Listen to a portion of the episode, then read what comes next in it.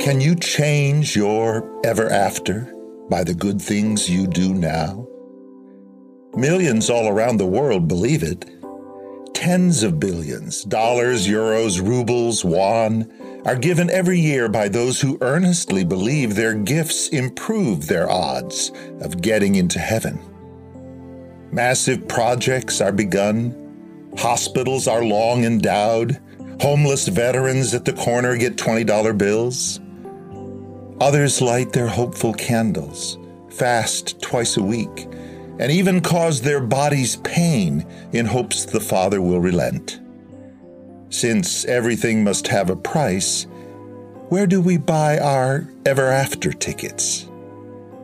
But heaven never was endowed, nor can we own a single brick on streets bright paved with gold.